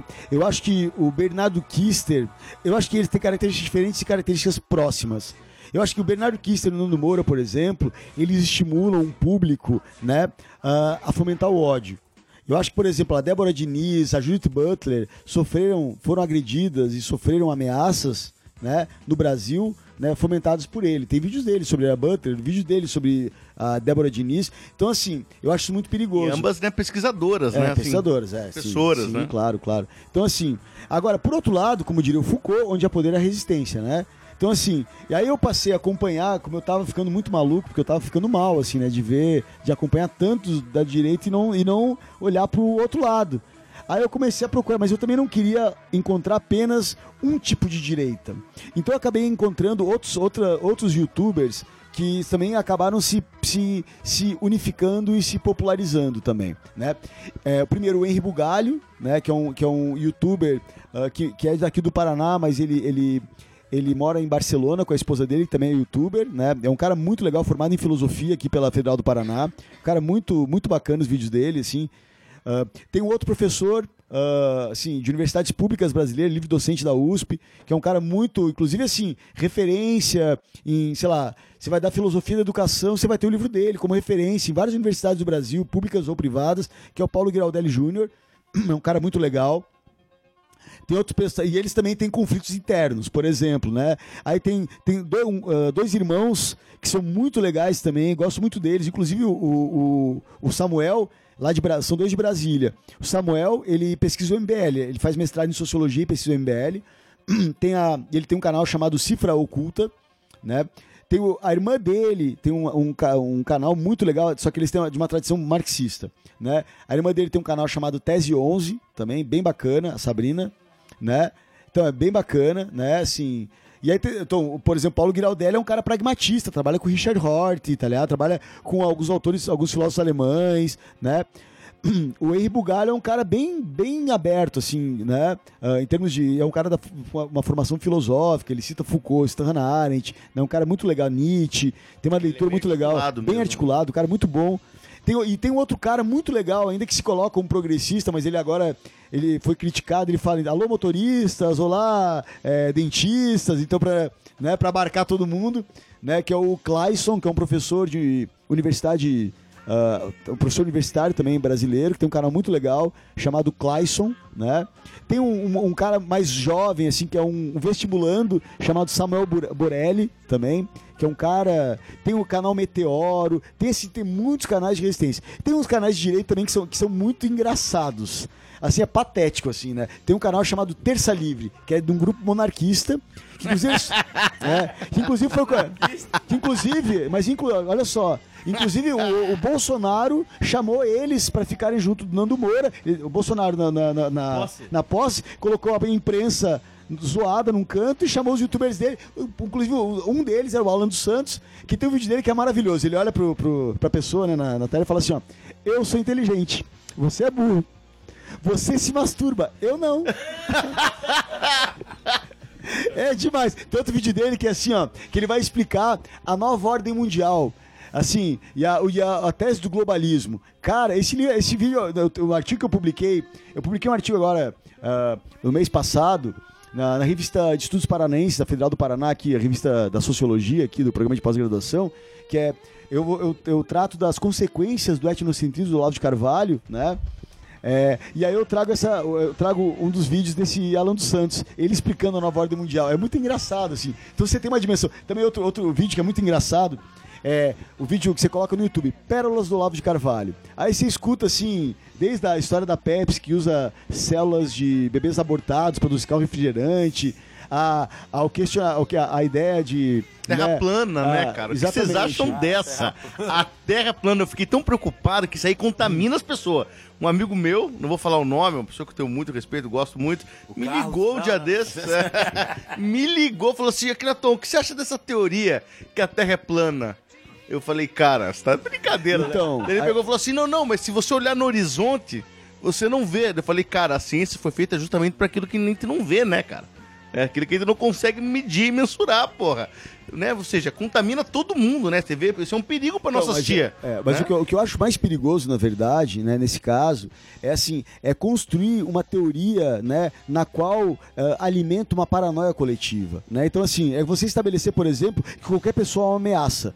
Ah, não, você é maconheiro, você é gay, você é um cara de esquerda, você. Então tudo cabe no pacote, tudo cabe naquela dimensão elástica do conceito de marxismo cultural, né? Que inclusive é o conceito ah, instrumentalizado desde do Ernesto Araújo, né, o nosso chanceler, ao ministro da Educação, o Ricardo, o Ricardo Vélez Rodrigues, né? Então, assim, esse tipo de discurso que opera reproduzindo a ideia de que existe uma disputa internacional, que de um lado está a ONU, né, que quer impor um modelo civilizacional que reconhece a homossexualidade, que reconhece a transexualidade, ou seja, que reconhece uma dimensão de unificação dos diferentes pensamentos, que acolhe a diversidade e que essa, esse acolhimento da diversidade ameaça a civilização, né? Então isso eu acho muito perigoso, né? Eu acho que ah, e esse efeito né, eh, do Olavo de Carvalho, é talvez o nosso grande desafio e talvez o nosso papel histórico é justamente mostrar as fragilidades disso, e mostrar como isso é uma teoria conspiratória, né, uma paranoia que produz uma paranoia coletiva e que é algo extremamente daninho,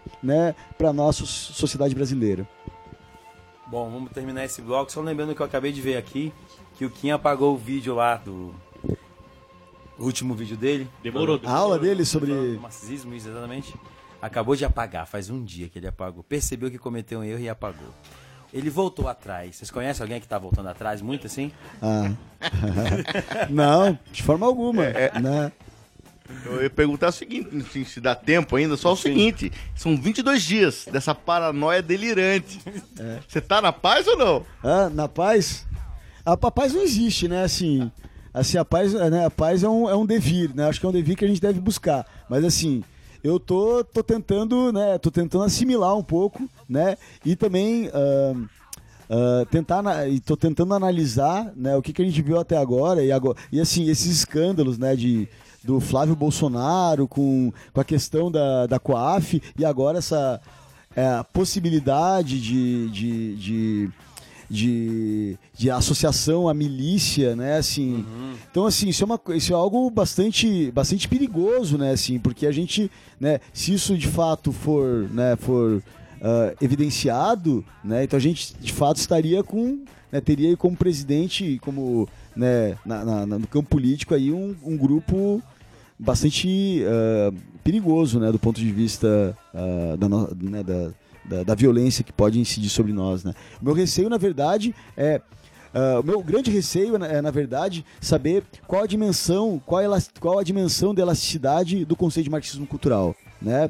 Assim, porque isso não está claro ainda, né? Não está claro, por exemplo, se defender determinadas bandeiras, por exemplo, né, pode ser associado ao petismo, ao Vão comunismo. abarcar o máximo possível que for Né? contra o que eles pensam, eles vão Esse conceito vai, vai abarcar muita É. coisa. Então, assim, Foucault, marxismo cultural, aí é, é- é muita ignorância, né? Assim, dizer que Foucault é marxista. Foucault tem um texto que é Metodologia do conhecimento da, da, da, da- Como é que é? Metodologia do conhecimento da ciência. Como se desembaraçar do marxismo. Né? Assim, então, né, ele já, já questiona né, veementemente, fala da importância histórica, obviamente, né? Mas né, o marxismo foi pensado né, num contexto de um capitalismo industrial emergente no século XIX e nós estamos numa sociedade né, onde a gente vive a realidade, a nossa realidade é muito mais virtual do que real. Né? A gente está o tempo todo ligado à, à internet, né? nos tornamos dependentes da internet e novos transtornos estão por vir, é associado a isso. Né? Enfim, como alguns autores têm apontado, aí, o Franco Berardi é um exemplo de- desses autores.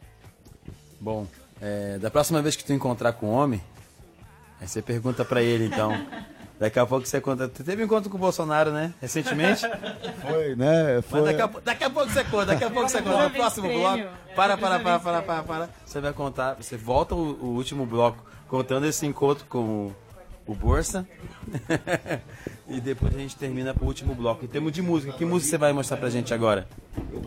Agora eu vou eh, colocar eh, Social Distortion, Angels Wings. Beleza, vamos terminar com esse aperitivo. Daqui a pouquinho a gente volta com o último bloco do Botacast. Porque agora, agora vamos de música.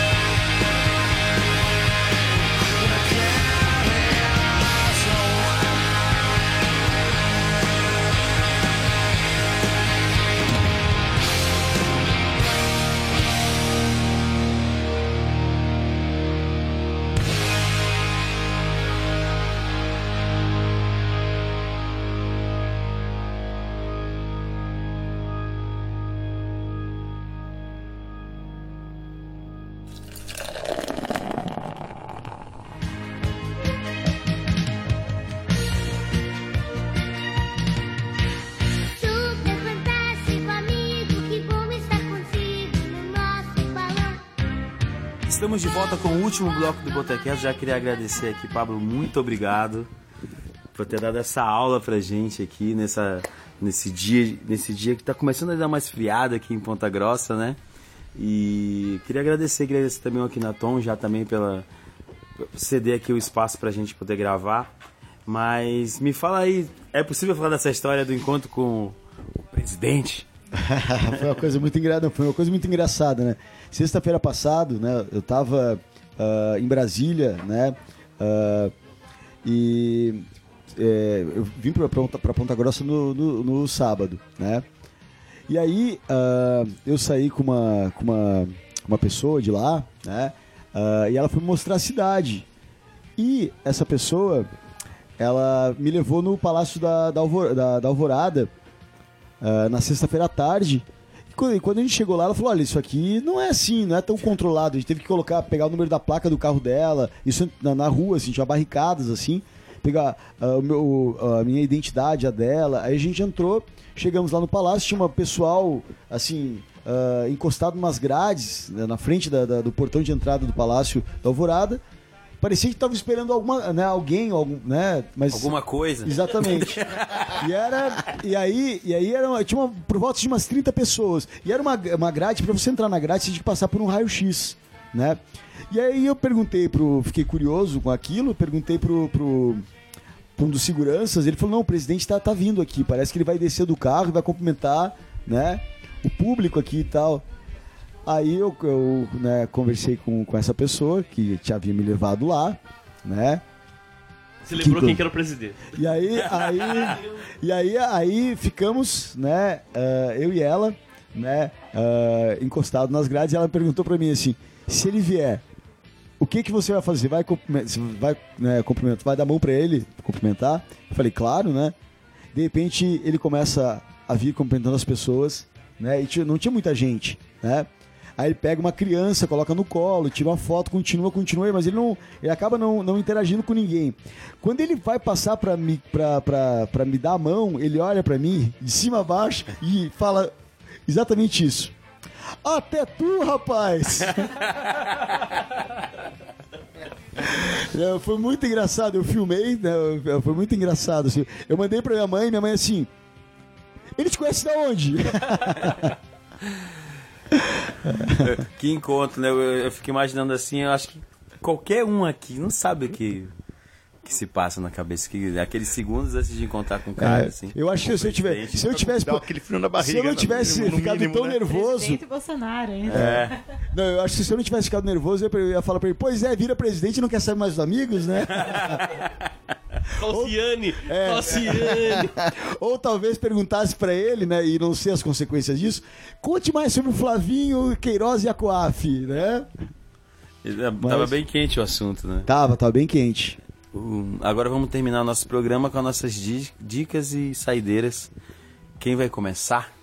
Começo. Queria agradecer ao Pablo por dispor do seu tempo de férias para trocar uma ideia aqui com a gente. Foi muito bom. Valeu. Agradecer ao nosso anfitrião, aqui na Tom, por nos receber mais uma vez aqui por proporcionar esse encontro, né? Afinal, foi a Aknaton que intermediou e que possibilitou que o Pablo estivesse aqui. Então, muito obrigada a ambos.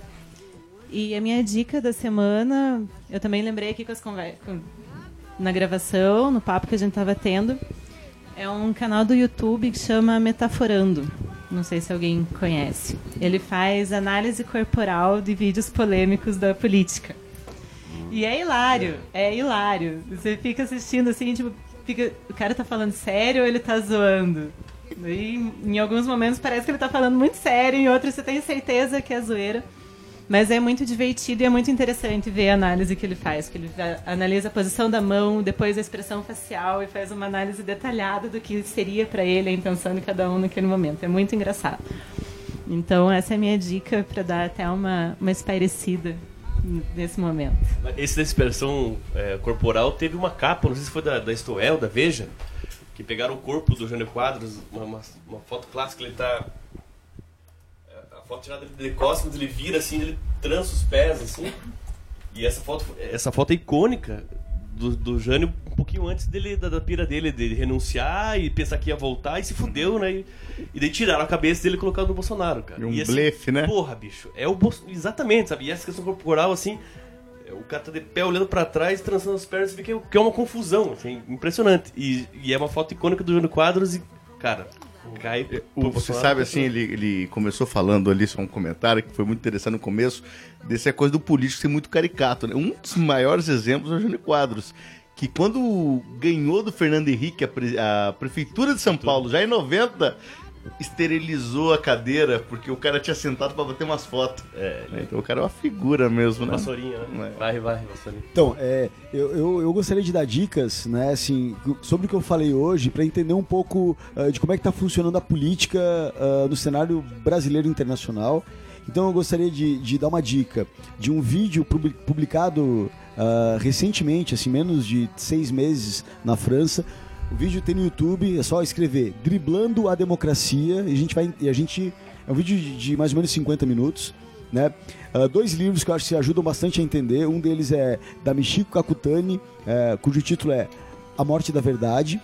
Outro é, é de, um, de um jornalista que eh, trabalhou no The Guardian chamado Matthew Dancona, que é o livro ah, chamado Pós-Verdade, né? Para quem gosta de economia né, e quer, quer entender uma, uma, uma dimensão imaginativa da economia, eu sugiro um livro de uma professora de economia da Universidade de Chicago, chamado Deirdre McCloskey. Né, o livro ah, Os Pecados Secretos da Economia. Né, então é um livro supostamente de uma autora liberal, de uma mulher transliberal, e que vai fazer uma, uma análise bastante potente sobre política e economia. E acho que era isso. E quero, ah, e antes de tudo, quero agradecer, né, pela, né, pe- pe- pela, pelo papo aqui, achei muito bacana, né, me senti super à vontade, assim, achei esse formato de vocês genial, essa ideia de ser um papo meio sem compromisso, né, assim, mais de a ideia do boteco mesmo, né, o podcast, achei muito genial a ideia de vocês e parabéns pelo trabalho, foi um prazer enorme, né, bater um papo com vocês aí, muito obrigado, gente, valeu mesmo. A gente que agradece.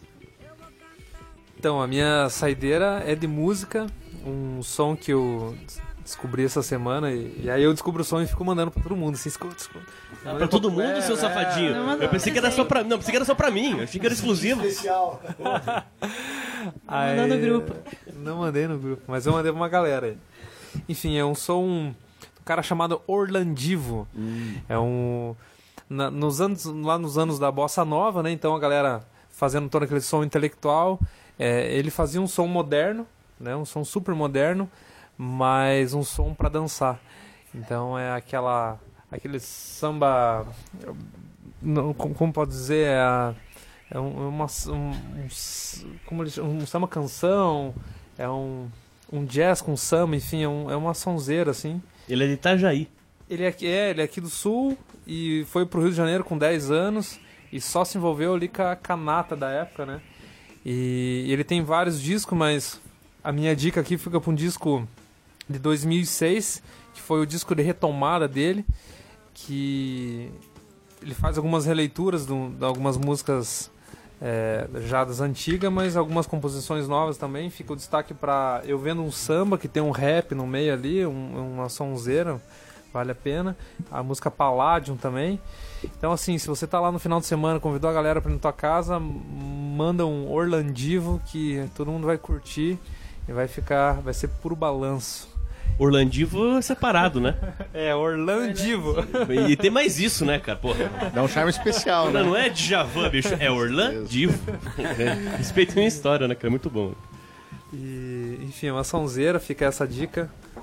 É, Pablo, obrigado novamente pela presença, pela, pela aula. Acho que mais um bate-papo importantíssimo para o nosso crescimento aqui. E as dicas, enfim, a gente sempre sai satisfeito. O Brine aqui pro Aquinaton, que além de pauteiro do programa, acho que é um grande incentivador para nós, né? Principalmente porque a gente, quando tá naquela maré ali, sempre encontra cantando, pô, velho, por que, que vocês pararam? Quando é que vocês vão gravar de novo? Enfim, acho que isso incentiva a gente a continuar, né? Verdade. E principalmente pela, pela pessoa que você é e importantíssimo para nós aí. Hoje temos plateia, né? Hoje Então, temos plateia. Salve a plateia. Temos. A gente teve A plateia que vai se manifestar agora! Tivemos um balão mágico rolando aí. Então, dá pra ver. a- acho que é o. outra dica. Acho que- Saideira. É Juninho Bill, Simoni, como é que é? Dá pra. acho que dá pra. Dá pra... Acho que dá pra entrar nesse bloco com o balão. Certeza, vai, vai tocar esse bloco inteiro. Sou feliz. é, Também quero viajar. Olha aí, bicho. Ó, na onda do revisionismo, vamos pensar nessa letra melhor, né? é, e, e parafraseando as gurias do, do Mamilos, né? Tem uma- aquela boa sensação de ter feito mais um Botecast. Então é isso aí, abraço, até a próxima. É, eu, se vocês continuarem a me agradecer a cada um negócio, eu não vou, né? Mas, pô, dá, pô. A ideia é que aqui justamente seja mais um dos espaços do Botecast, esse espaço privilegiado, né? Que os pontagrossenses, as pessoas dos Campos Gerais, as pessoas do Paraná, as pessoas do Sul, as pessoas do Brasil têm para conhecer um pouco mais da nossa realidade, algo particularizado. Então, porra, né? Francamente, né, pessoal? Então, né, se, se continuar com isso, né, fica, já fica, fica chato, né? É, então, mas é uma honra sempre receber, né? E, e eu sou fã de vocês, né? Os quatro são, são grandes figuras. E, e- e comecei falando dos amigos, vou terminar falando dos amigos. Poderia indicar vários, vários de vocês, né? Mas vou indicar agora como é, é, a dica da semana, né? É, o, né? O meu amigo Pablo Ornelas Rosa, que está aqui, né? Em especial esse livro, que é Drogas e a Governamentalidade Neoliberal, que é resultado da tese dele, que é um livro que condensa boa parte é, do pensamento teórico do, do, do Pablo e já convertido numa análise de pesquisa empírica, e mais que isso, eu diria para acompanhar ele. Segue o cara no Instagram, segue o cara no academia.edu para quem é, é estudante, academia.edu. Tem eu lá também, mas tem o professor, tem muita coisa que eu escrevo junto com o Pablo também.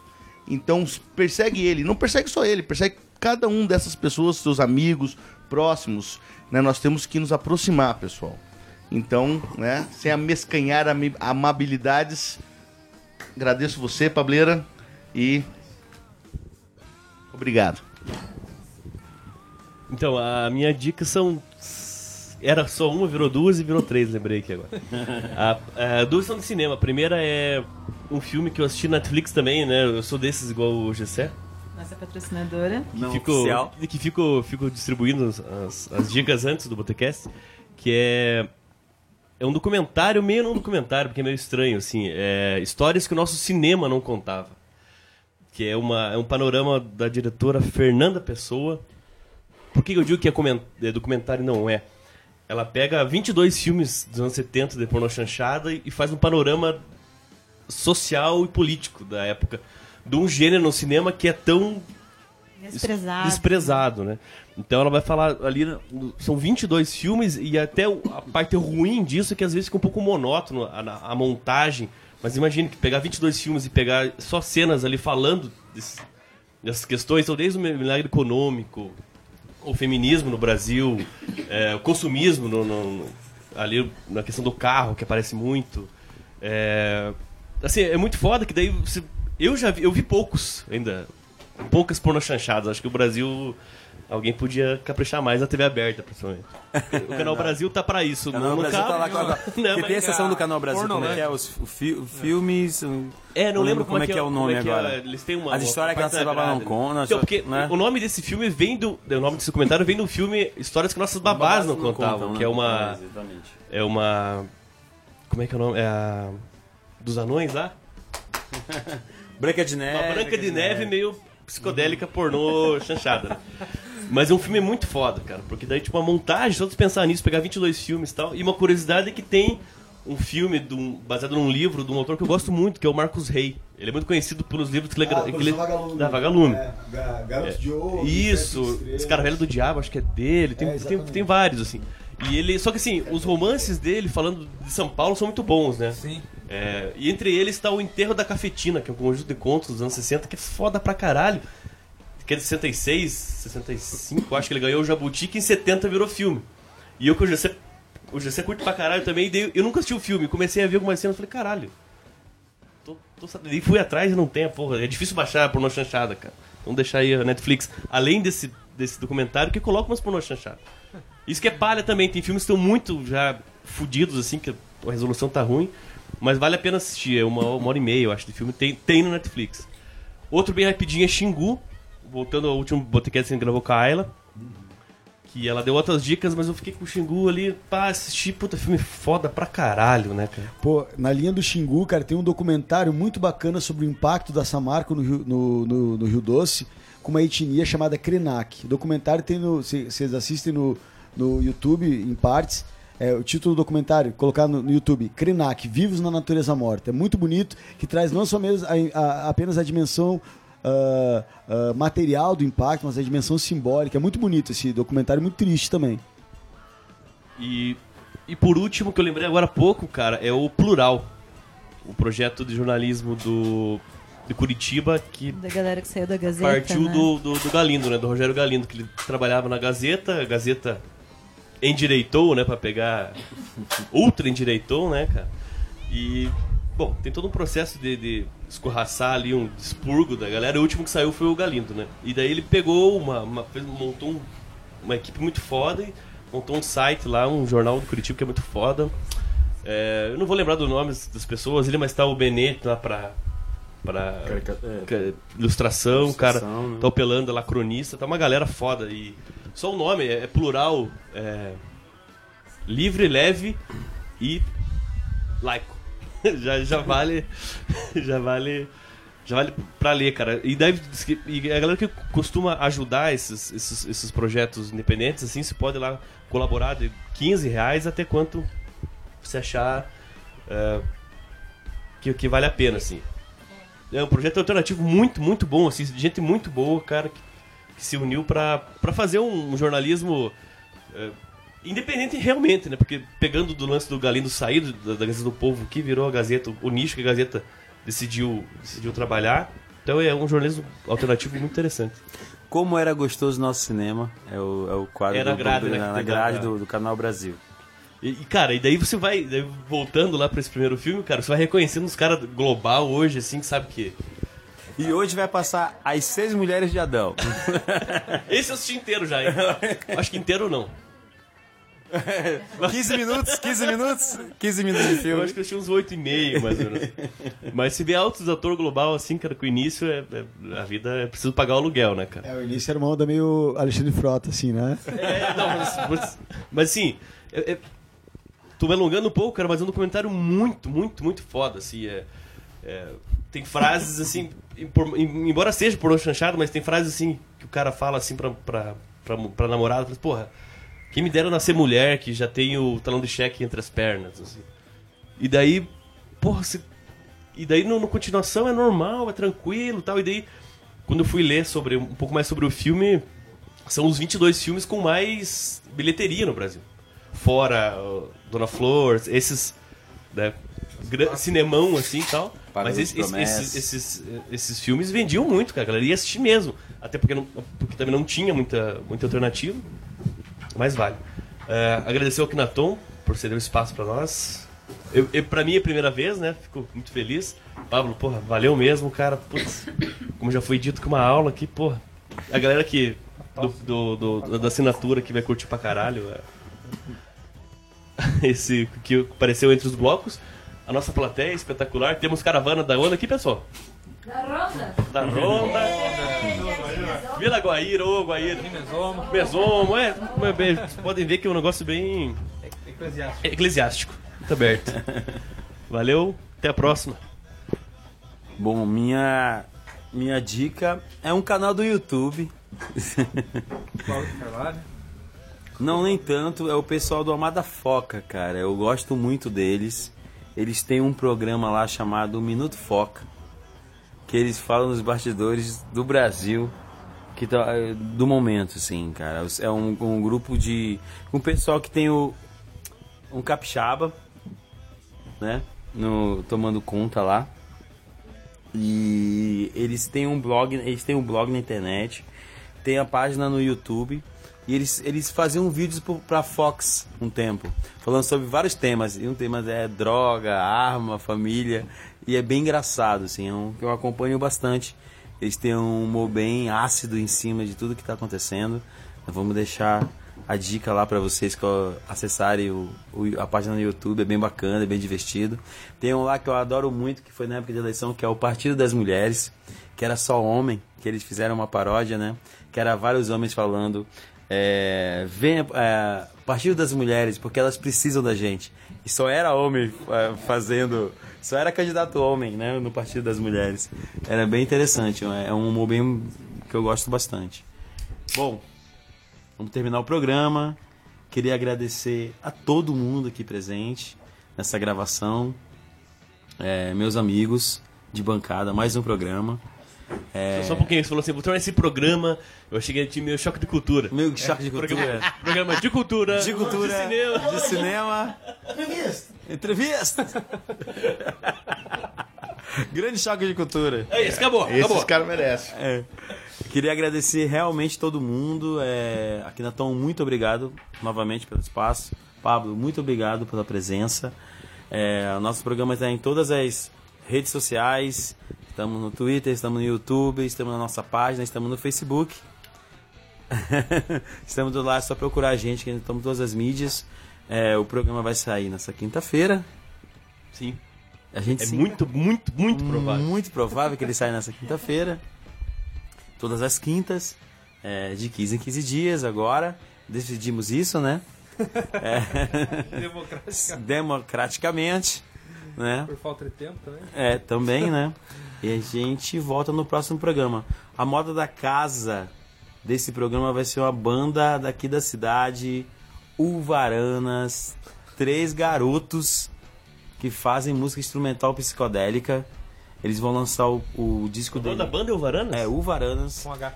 com H, que era a banda Mescaline, É, mudou. Hooverans. Hooverans. Cara, Jorge Balls, o Eric Santana e o Real Martins. Três carinhas que fazem um som sensacional instrumental. Eles vão lançar o disco deles agora, é, em 2019, né? intitulado Poluição Sonora. É só instrumental. Quem quiser acompanhar os caras na rede social, é bem bacana o som deles. Se você tiver a oportunidade de escutar um presencial, os caras tocando ao vivo, é impressionante. Três meninos fazendo som, cara. É muito bacana. Isso que eu indico pra vocês. Vamos terminar esse programa com uma música deles, chamado Sombra. Beleza? Voltamos no próximo podcast. Um abraço, valeu. Tchau, tchau.